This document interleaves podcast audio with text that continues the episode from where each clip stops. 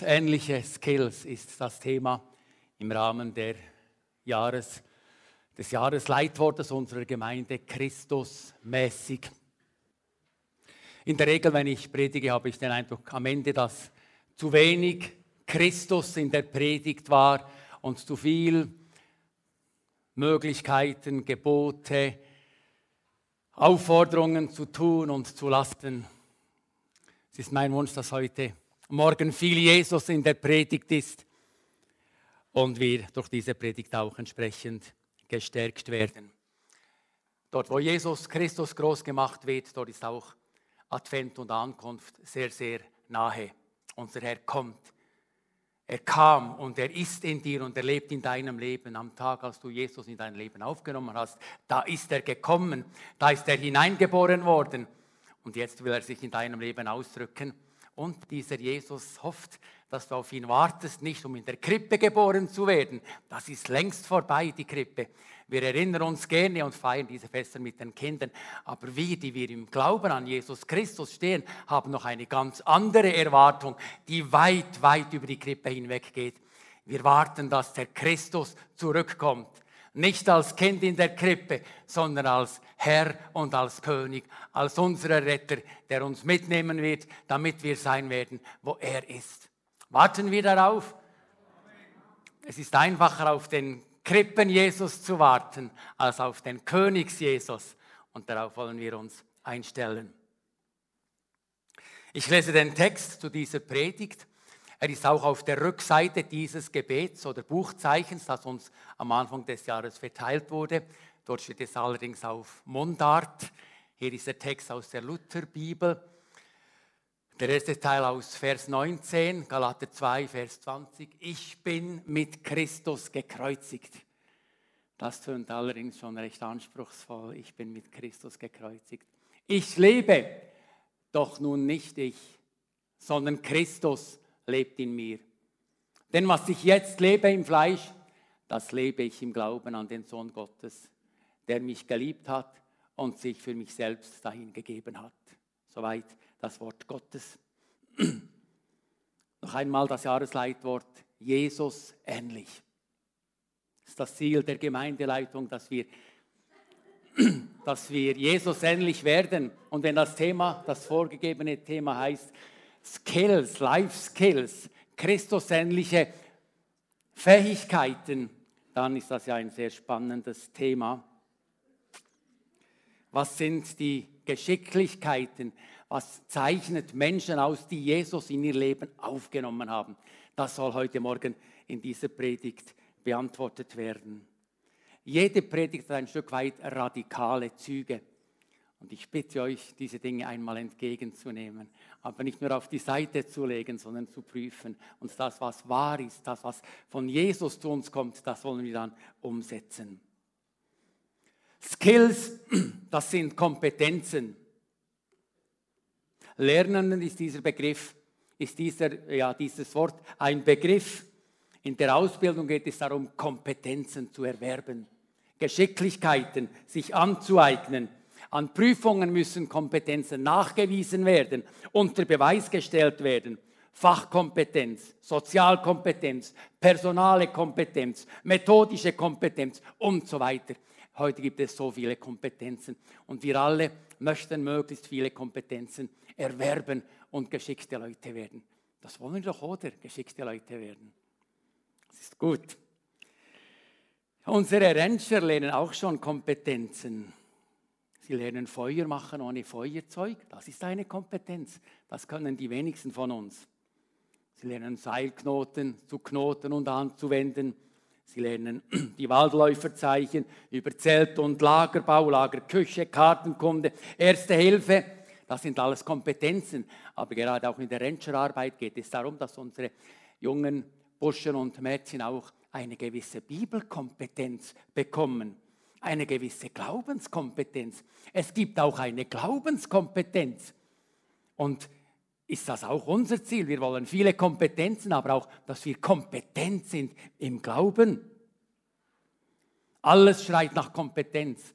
Wenn ich zu einem Doktor gehe, dann will ich einen kompetenten Doktor, nicht einen Anfänger. Und wenn ich eine Beratung brauche, einen kompetenten Berater, für mich muss alles kompetent sein. Für mich ist ja nur das Beste gut genug, oder? Die Frage ist auch, bin ich denn kompetent in dem, was ich tue? Oder bin ich auch mit 40, 50, 60, 70 immer noch ein Anfänger im Glauben? Holzschnittartig einige Kompetenzen, einige herausragende Dinge von Jesus Christus. Was war, was hat ihn ausgezeichnet? Das Bild von diesem Seil, dieses gezwirnte und verwundene, aus mindestens drei Seilsträngen bestehende äh, Seil, mit dem möchte ich darstellen. Jesus erlebte ganz stark in Gemeinschaft mit seinem Vater. Er war aufs engste verbunden mit Jesus, mit, mit seinem Vater. Er sagte, ich und der Vater sind eins. Und er sagte, der Sohn kann nichts von sich aus tun, sondern nur, was der Vater, was er den Vater tun sieht. Denn was dieser tut, das tut in gleicher Weise auch der Sohn. Diese Intimität in dieser Beziehung zwischen Jesus und dem Vater. Jesus hörte auf seinen Vater. Er tat, was er ihn hieß, er war gehorsam. Jesus war aber nicht nur mit Gott, seinem Vater, aufs engste verbunden. Jesus war mit seinen Freunden, mit seinen Nachfolgern aufs engste verbunden. Er nannte sie nicht nur irgendwelche Jünger, sondern er nannte sie Freunde. Jesus nannte seine Nachfolger Freunde und er sagte es heute Morgen dir, du bist sein Freund, seine Freundin. Er weihte sie in seine Pläne ein. Er sagte, ich kann nicht vor ihnen verbergen, was ich zu tun gedenke. Jesus offenbarte sein Herz seinen Nachfolgern. So eng war er mit ihnen verbunden und er wollte mit ihnen gemeinsame Sache machen. Und noch die letzten Stunden vor seiner Verurteilung, die verbrachte Jesus nicht alleine, er war auch im Garten Gethsemane dann anschließend, aber er verbrachte sie zusammen mit seinen Jüngern. Vor dem Kreuz aß Jesus mit seinen Freunden. Und vor dem Prozess hat er seinen Nachfolgern noch die Füße gewaschen. Er war, obwohl sein Weg in den Tod führte und das eine, eine riesengroße Arbeit war, diese, diese Schmerzensarbeit, hat er vor diesen Schmerzen seine Jünger, seine Nachfolger, seine Freunde auf dem Herzen und er hat ihnen die Füße gewaschen. Diese enge Beziehung zu Gott und zu seinen Freunden hat das Leben von Jesus ausgezeichnet. Und als er dann, bevor er dann zum Vater zurückkehrte, sagt er, ich bin bei euch alle Tage bis an der Weltende. Ich verlasse euch nicht. Ich gehe rein, äußerlich gesehen, weg von euch, aber mein Geist ist in euch und lebt in euch. Ich bin mit euch verbunden. Das war eine Kompetenz. Und ihr könnt jetzt schon weiterdenken, für euch ist das auch eine Kompetenz von euch natürlich. Oder bin ich so mit diesem Jesus verbunden, wie Jesus mit dem Vater verbunden war? Das Zweite, das ich sagen möchte, ist, Jesu Leben war von der Liebe geprägt. Von Jesus heißt es, er liebte bis ans Ende. Er hörte nicht auf zu lieben. Da frage ich mich manchmal, wie ist es mit der Liebe bei uns Älteren oder Alten? Die Liebe kann erkalten über die Jahrzehnte. Und am Schluss, ja, man sagt, ich liebe den Jesus noch, aber liebe ich ihn wirklich? Das frage ich mich manchmal. Was, wie drückt sich meine Liebe Jesus gegenüber aus? Bei den Jüngeren ist das noch viel dynamischer, dieser Liebesprozess. Bei uns Alten, wir müssen aufpassen, dass die Liebe in unseren Herzen nicht erkaltet. Jesus liebte bis zum Tod. Noch am Kreuz liebte Jesus seine Mutter und er sorgte für seine Mutter, als er am Kreuz war. Er sagte einem seiner Nachfolger, das ist deine Mutter. Jesus sah an seiner rechten Seite einen Verbrecher und er liebte diesen Menschen so sehr, dass als er bekannte, ich bin schuldig, Jesus ist unschuldig, hat Jesus diesem Mann am Kreuz, der für seine Verbrechen zurecht starb, die Schuld vergeben. So sehr liebt er die Menschen. Er war nicht auf sich fokussiert, Jesus. Er war auf seinen Vater fokussiert und auf seine Nachfolger fokussiert und auf alle, die Sehnsucht nach ihm hatten. Da hat er niemand vergessen. Die Liebe ist das größte Gebot. Die Liebe ist stärker als der Tod. Wir kennen diese Sätze. Paulus doppelt nach mit diesem, diesem unerhörten Satz. Und wenn ich prophetisch reden könnte, ich möchte prophetisch reden. Wenn ich alle Geheimnisse und alle Erkenntnisse hätte, das möchte ich haben. Wenn ich allen Glauben hätte, das möchte ich haben und du sicher auch, so dass ich Berge versetzen könnte und hätte der Liebe nicht, so wäre ich nichts. So wäre ich nichts. Wisst ihr was? Mir sind manchmal die Kompetenzen wichtiger als die Liebe. Und manchmal überfahre ich Menschen mit Kompetenz und die Liebe bleibt auf der Strecke. Das war nicht bei Jesus so. Bei ihm hatte die Liebe das Primat. Wie ist das bei mir, bei dir? Was hat das Primat in deinem Leben? Deine Kompetenzen, deine Fachausbildung oder die Liebe von Jesus, die in dein Herz ausgegossen ist und die, weil sie in dein Herz und Leben ausgegossen ist, jetzt auch für andere Menschen wahrnehmbar ist. Jesu Leben war von der Liebe geprägt. Darum ist er gekommen, so sehr hat Gott die Welt geliebt. Das ist Weihnachten. Ein, ein, ein, ein herrliches Fest. Weil Jesus liebte, ist er gekommen. Und an Weihnachten feiern wir nicht uns selber, sondern wir feiern Jesus. Ob ich mich nach jeder Weihnacht etwas schäme und sage, wir haben mehr uns selber gefeiert. Wir haben zwar die Weihnachtsgeschichte gelesen, das gehört ja zur Tradition, aber war Jesus wirklich bei unserem Familienfest dabei? Ich habe mich schon oft angeklagt in dieser Richtung. Auch seine Wiederkunft ist in der Liebe begründet. Jesus sehnt sich nach dir und nach mir. Meine Sehnsucht ist nicht immer so ausgeprägt. Ich habe es schon öfters gesagt, ich will das Leben genießen, die Jahre, die ich noch habe, auskosten. Jesus, er kann ruhig noch etwas warten oder nicht. Ja, so, das ist so der Tenor in uns Menschen. Und er sehnt sich nach uns, nach mir und findet er Sehnsucht in mir, ihm gegenüber, in deinem Leben? Oder spürt er nichts von deiner Sehnsucht? Jesu Leben war auch von Vergebung die dritte Kompetenz, die ich hervorheben möchte heute. Sein Leben war auch von Vergeben geprägt. Der Grund des Kommens Jesu in diese Welt war, um den Menschen ihre Schuld zu vergeben. Jesus kam, um die Schuldfrage zu lösen. Darum ist er gekommen. Es ist sein Wunsch, den Menschen ihre Schuld zu vergeben und den Menschen mit ihren Unzulänglichkeiten, ihren Fehlern, ihren Sünden, ihren Lebenskatastrophen zu ihm kommen und sagen, Herr Jesus, hier ist der ganze Karsumpel meines Lebens. Komm, vergib mir, ich weiß nicht, wie damit umgehen. Wisst ihr, es macht mich traurig, dass viele Menschen mit ihrer Schuld zu den Psychiatern und Psychologen gehen und denken, die werden ihnen helfen, über das hinwegzukommen. Kein Psychiater und kein Psychologe kann uns über die Schuld hinweg helfen. Das kann nur Jesus Christus. Und er vergibt Schuld, wenn wir sie bekennen. Und das ist etwas Großartiges. Es kann nicht hoch genug eingeschätzt werden. Ich kann jeden Tag mit meiner Schuld und meinem Versagen zu Jesus kommen und sagen, Herr Jesus, nimm die Schuld weg. Es gibt eine erste Schuldvergebung, wenn wir das erkennen. Und dann immer wieder kann ich kommen. Auch das schon oft gesagt, siebenmal, siebzigmal sollen wir vergeben weil wir auch so viel Vergebung nötig haben. Jesus vergab ja Menschen die Zeit. Ich will da die Zeit nicht gebrauchen, um das noch weiter auszuführen, aber es war der Grund. Am Kreuz hat er den Preis für unsere Schuld bezahlt. Und Johannes schreibt dann zusammenfassend, wenn wir aber unsere Sünden bekennen, so ist er, Jesus, treu und gerecht, dass er uns unsere Schuld vergibt und uns reinigt von aller Missetat.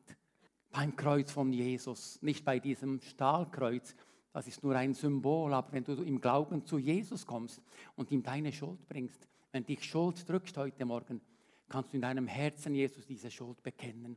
Du kannst ja auch einem Beter, einer Beterin, die hier sein wird, um mit dir zu beten, bekennen und sagen, ja, meine Schuld, so ist sie.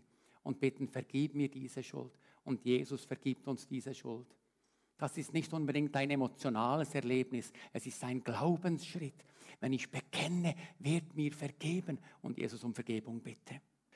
Okay, und nun kommen wir zu der Christusähnlichkeit.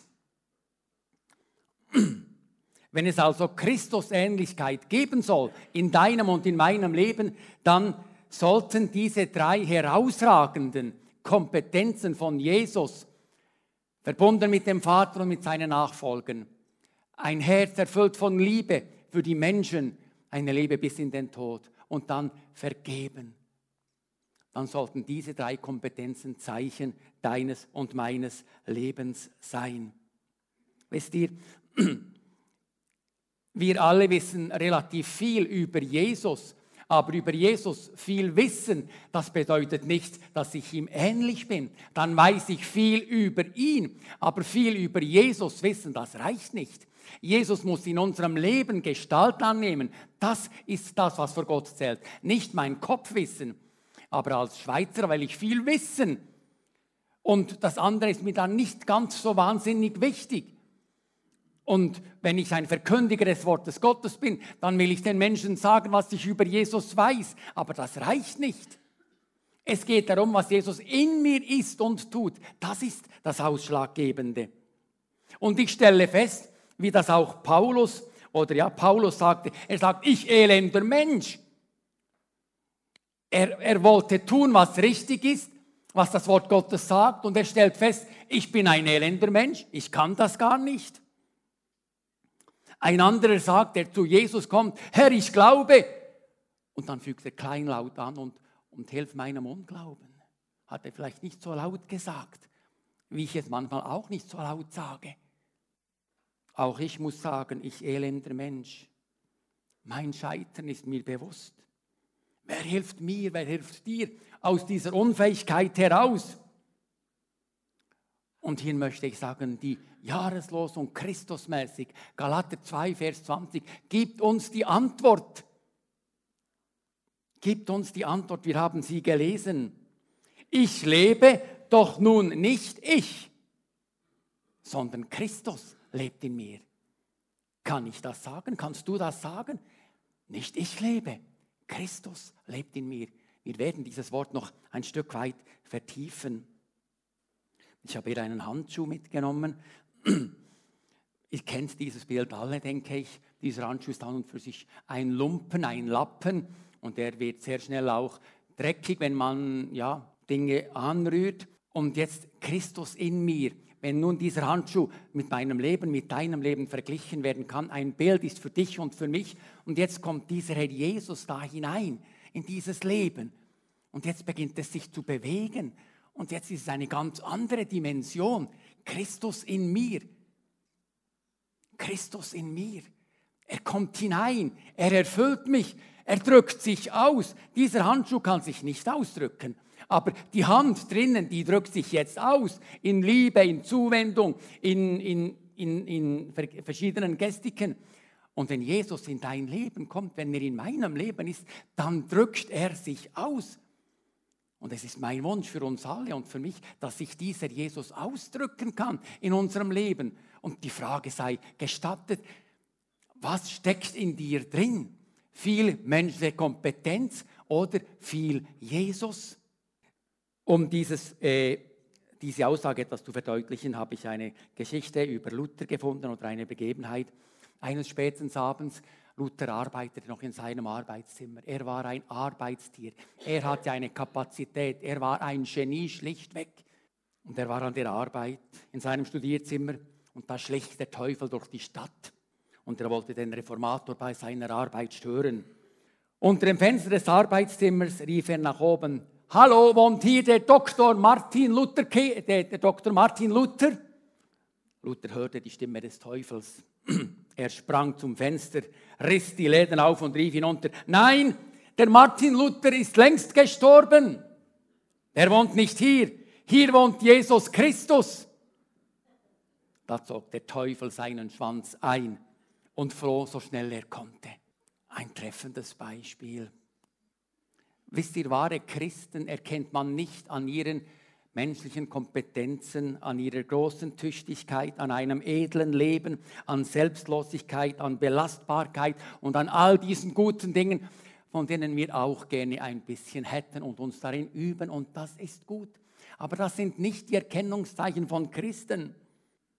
Es ist die Liebe, die Beziehungsfähigkeit, mit Jesus verbunden sein, mit Gott dem Vater.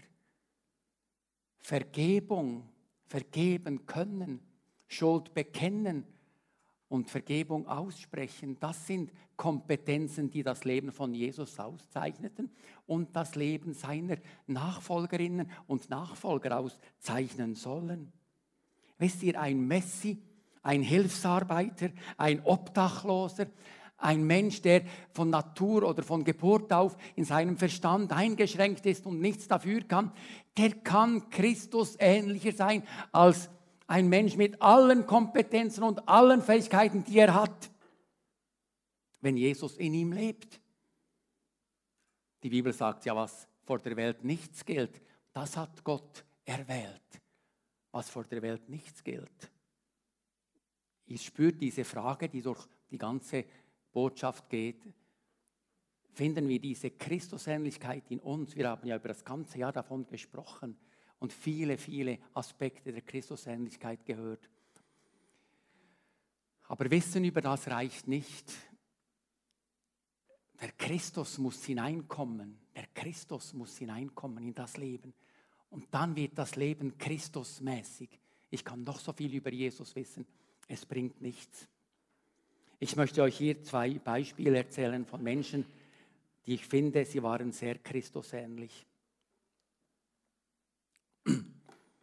Diese Frau, Carla Faya Tucker, ich denke, dass einige sie kennen.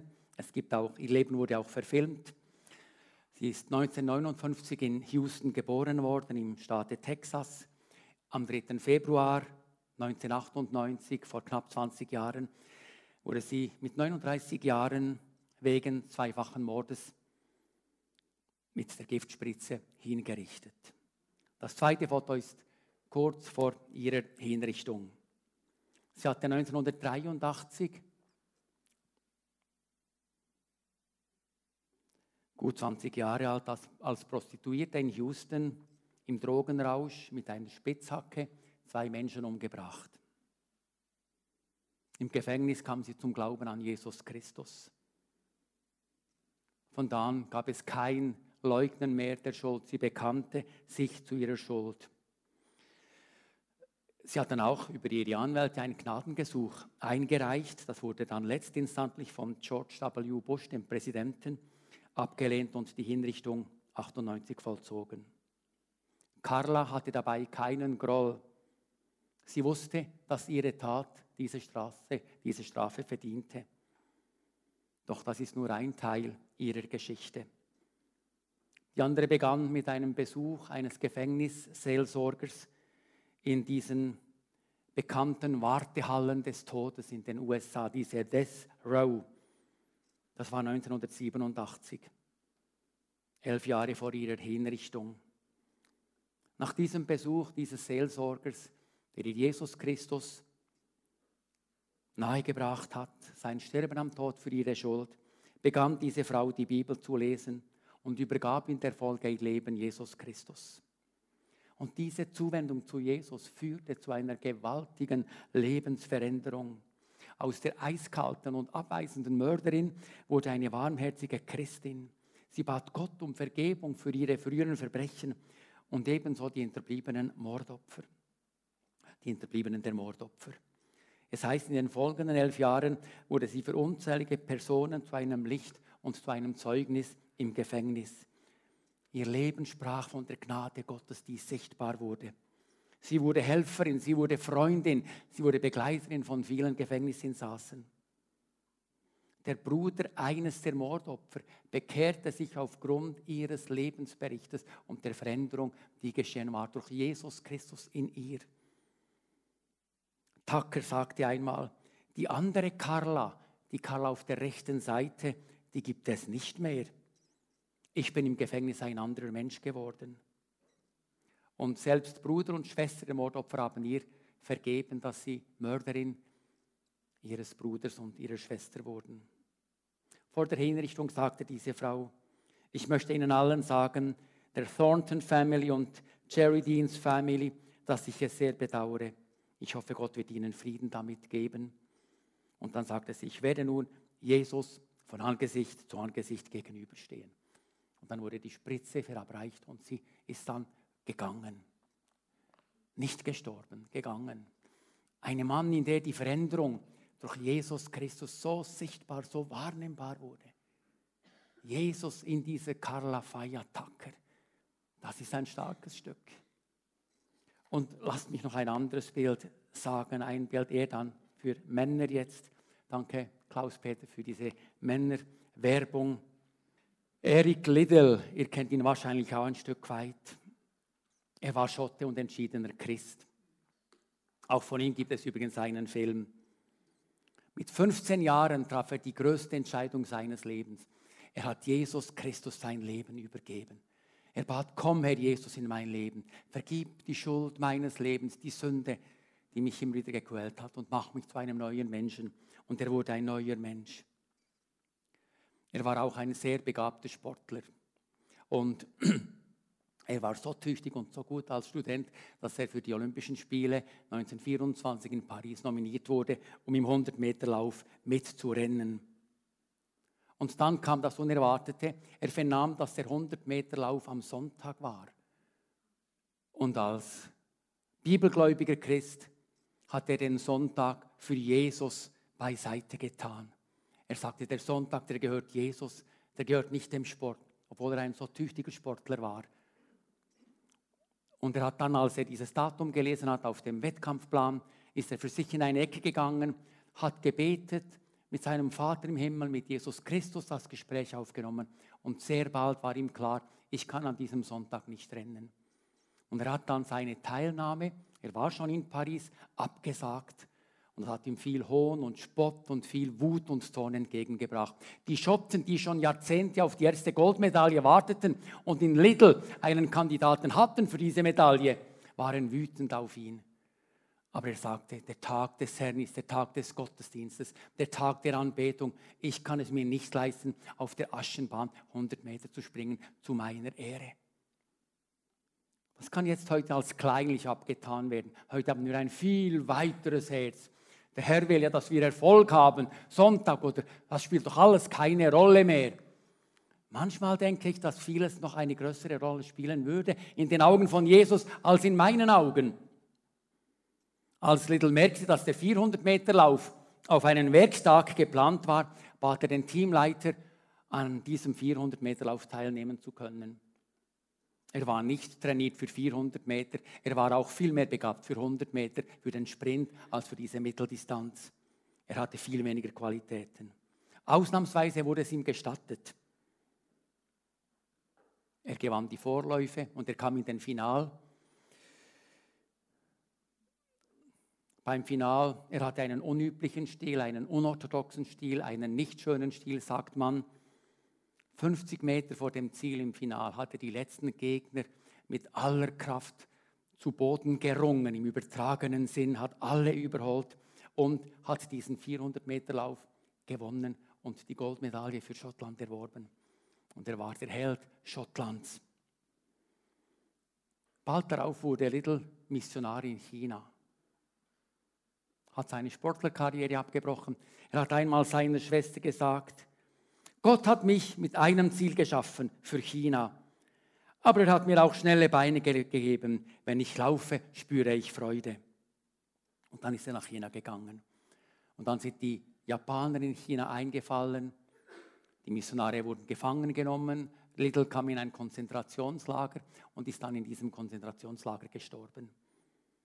Ein Japaner in diesem Lager, als eines Tages Little nicht zum Appell erschien, hat dieser Japaner gesagt, äh, der Wachhabende zögerte und sagte, Little war ein Christ, stimmt's? Dieser Japaner war kein Christ, aber er wusste, was Christen eigentlich ausmacht. Und dann hat ihm diese Person, die die Botschaft überbrachte, dass Little im Lager gestorben ist, gesagt, jawohl, er war ein Christ. Er hat im Konzentrationslager, darf ich es so sagen, noch viel mehr für Jesus Christus getan als als 400 Meter Goldmedaillengewinner für Schottland. Jesus ist in das Leben von Faya Tucker und von Eric Little gekommen und das hat den Unterschied gemacht. Aus Egoisten, aus Selbstdarstellern, aus Rächen, aus Menschen, die menschenverachtend gelebt haben, wurden Menschen Christus ähnlich. Nicht, weil sie viel über Christus wussten, sondern weil Christus in ihnen war. Und das will ich dir schon sagen. Du sagst jetzt, ja, wenn Christus in mir wäre. Aber Jesus sagt ja, ich bin in dir, ich lebe in dir, ich will mich durch dich ausdrücken. Die Frage ist, wie viel Raum gebe ich Christus? Und wie viel nehme ich selber noch ein von diesem Raum? Noch einige Textgedanken. Christus in mir. Dieser Text sagt im letzten Teil des Verses 19 von Galater Kapitel 2, ich bin mit Christus gekreuzigt. Ich bin mit Christus gekreuzigt, sagt Paulus. Bevor er sagt, Christus lebt in mir, er sagt, ich bin mir selber gestorben. Der Weg zur Jesusähnlichkeit geht über meinen Tod und über deinen Tod. Ich bin mit Christus gekreuzigt. Im stellvertretenden Tod von Jesus am Kreuz liegt das Heil der Menschen einerseits. Aber jetzt sagt dieser Text, ich Christian und du, ich muss auch zu diesem Kreuz. Und ich muss mich mit diesem Jesus ans Kreuz schlagen lassen. Nicht im wörtlichen Sinn, Christus ist längst auferstanden. Das Kreuz ist leer. Ich kann nicht mit ihm Kreuzesgemeinschaft haben im wörtlichen Sinn, aber ich kann im übertragenen Sinn Kreuzesgemeinschaft mit Jesus haben. Ich muss mich mit Jesus, mein Eigenwille, mit Jesus zusammen ans Kreuz schlagen lassen. Und das ist nachdem ich Jesus in mein Leben aufgenommen habe. Das ist der erste Schritt. Jesus aufnehmen. Jetzt ist er in mir und jetzt bin ich schon ein Christ. Aber der zweite Schritt ist dann der Schritt, dass ich jetzt mit Jesus ans Kreuz gehe und sage, ich sterbe jetzt mir selber. Es bedeutet, dass ich mich und meinen Willen Jesus unterordne. Jesus lehrt uns beten. Was lehrt er uns? Christian, bete, dass du erfolgreich wirst und tüchtig. Nein, er sagt, Christian, bete, Gottes Wille soll geschehen, der Wille von Jesus soll geschehen, sein Reich soll kommen, sein Name soll verherrlicht werden. Das spricht mir diametral entgegen. Das ist nicht der Christian. Der Christian, der will in der Mitte stehen, der ist ein Egoist, der ist überheblich, der ist arrogant, der ist anmaßend. Das ist die Natur des Menschen, aller Menschen. Und dieser Mensch gehört ans Kreuz. Dem soll ich sterben, mich mit Jesus eins machen am Kreuz. Ich sterbe meinen Wünschen und Ambitionen. Lasst mich das laut und deutlich sagen. Das gilt für uns alle. So sieht das Leben aus, das Gott gefällt. Die Latte liegt hoch, da stockt das Blut in den Adern.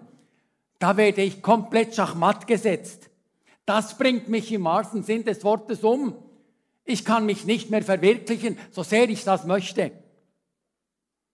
Da höre ich direkt die Hammerschläge, welche die Nägel durch meine Hände schlagen. Mir sterben.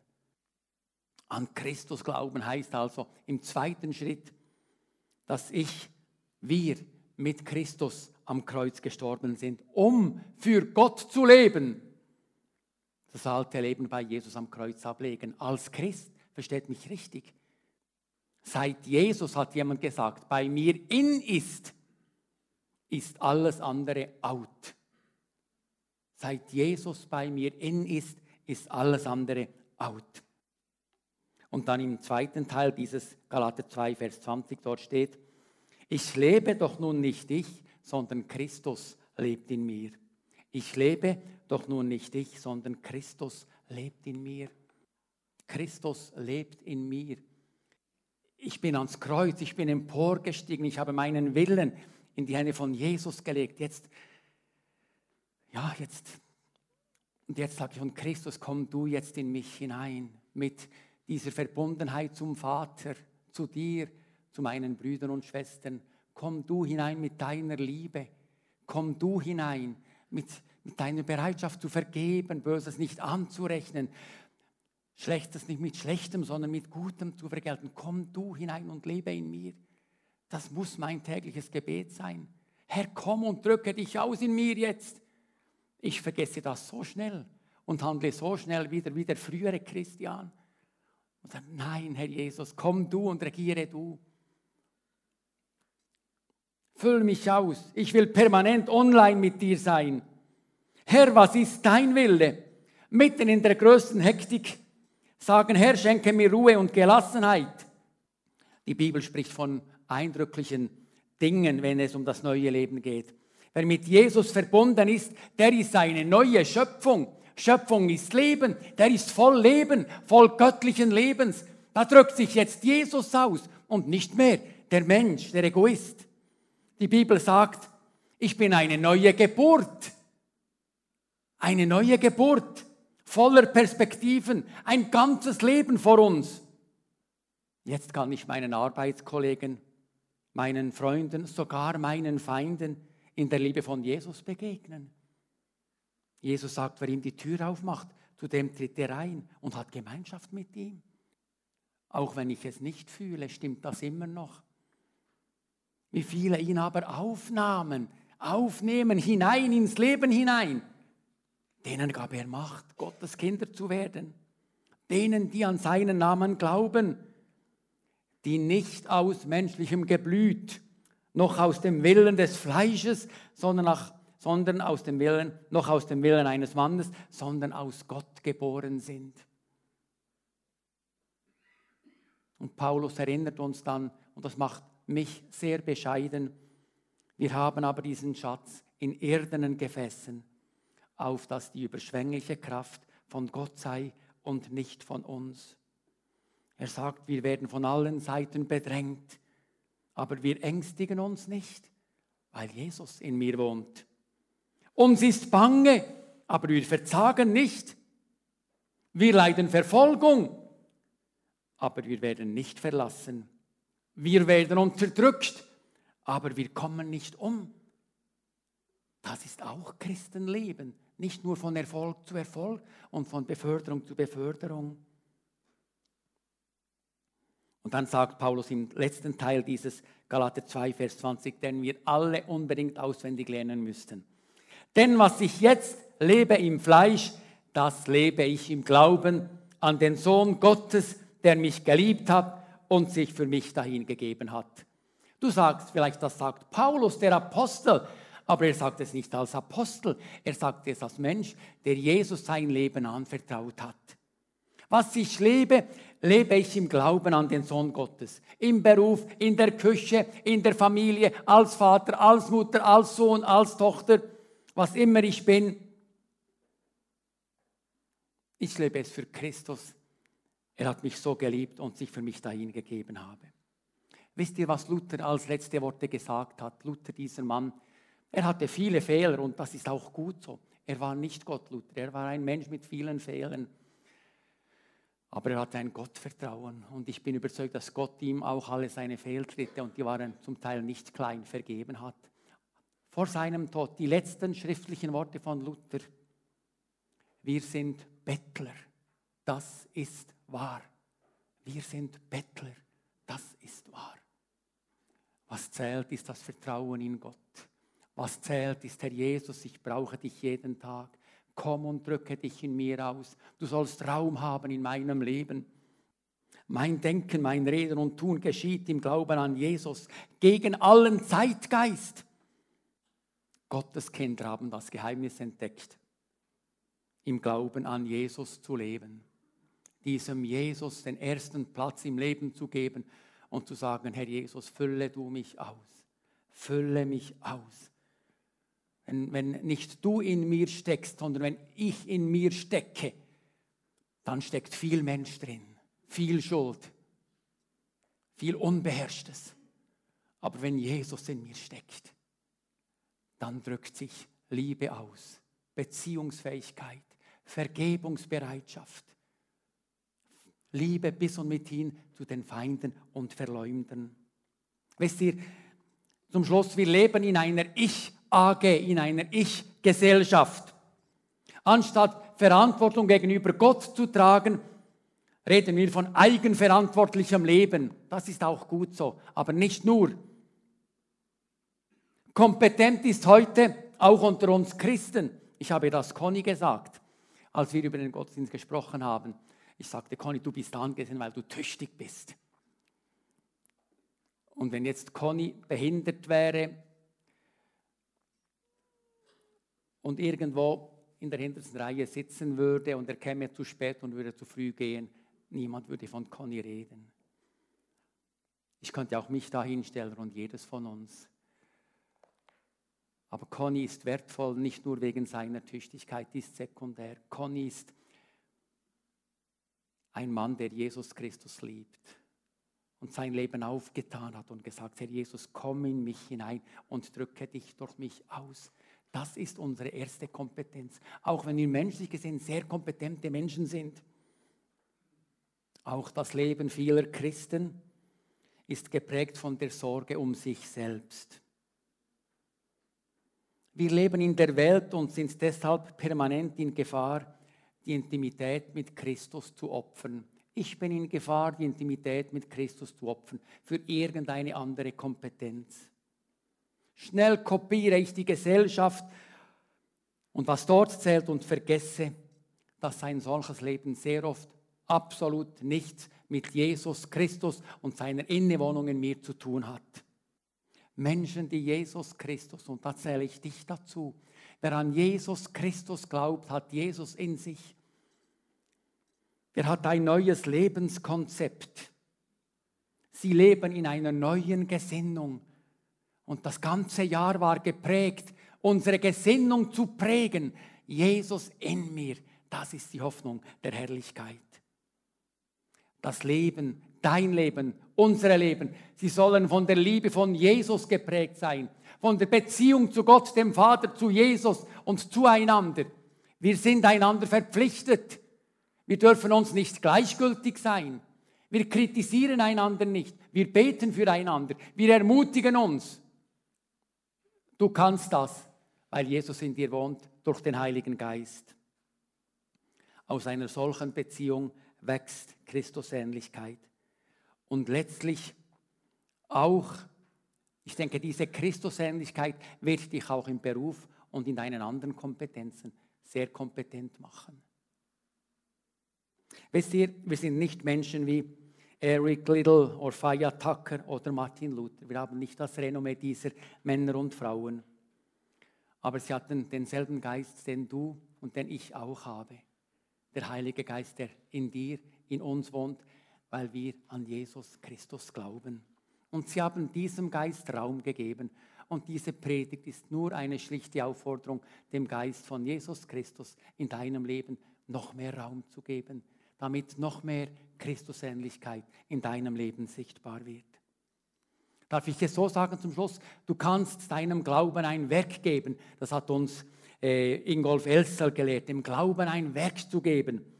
Du kannst, wenn du willst, heute Morgen, hier werden Männer, Frauen sein, die bereit sind, mit dir zu reden oder auch nicht zu reden, nur zu beten. Du kannst auch alleine zum Kreuz kommen und sagen, Herr Jesus, ich komme bewusst zu dir und lass mich mit deinem Geist ganz neu erfüllen. Du kannst mit deinem Gottesdienstbesucher ein Gespräch suchen und sagen, ich will mit meinem Nachbar oder mit dem übernächsten Nachbar reden und ihm sagen, zu was ich mich heute entschlossen habe. Wisst ihr, die Coffee Time draußen kann auch eine Zeit sein, wo das Wort Gottes vertieft wird, nicht nur über den SCB und über IBE gesprochen wird. Das können wir Männer am besten natürlich, auch ich. Aber du kannst auch nach Hause gehen und einen, auf eine Karte schreiben, was du dir heute vorgenommen hast. Sagen, Herr Jesus, ich will das. Komm vermehrt, vertieft in mich hinein und drücke dich vermehrt aus durch mich. Ich bin bereit, den Weg ans Kreuz zu gehen, meinen Willen zu sterben und zu tun, was du willst.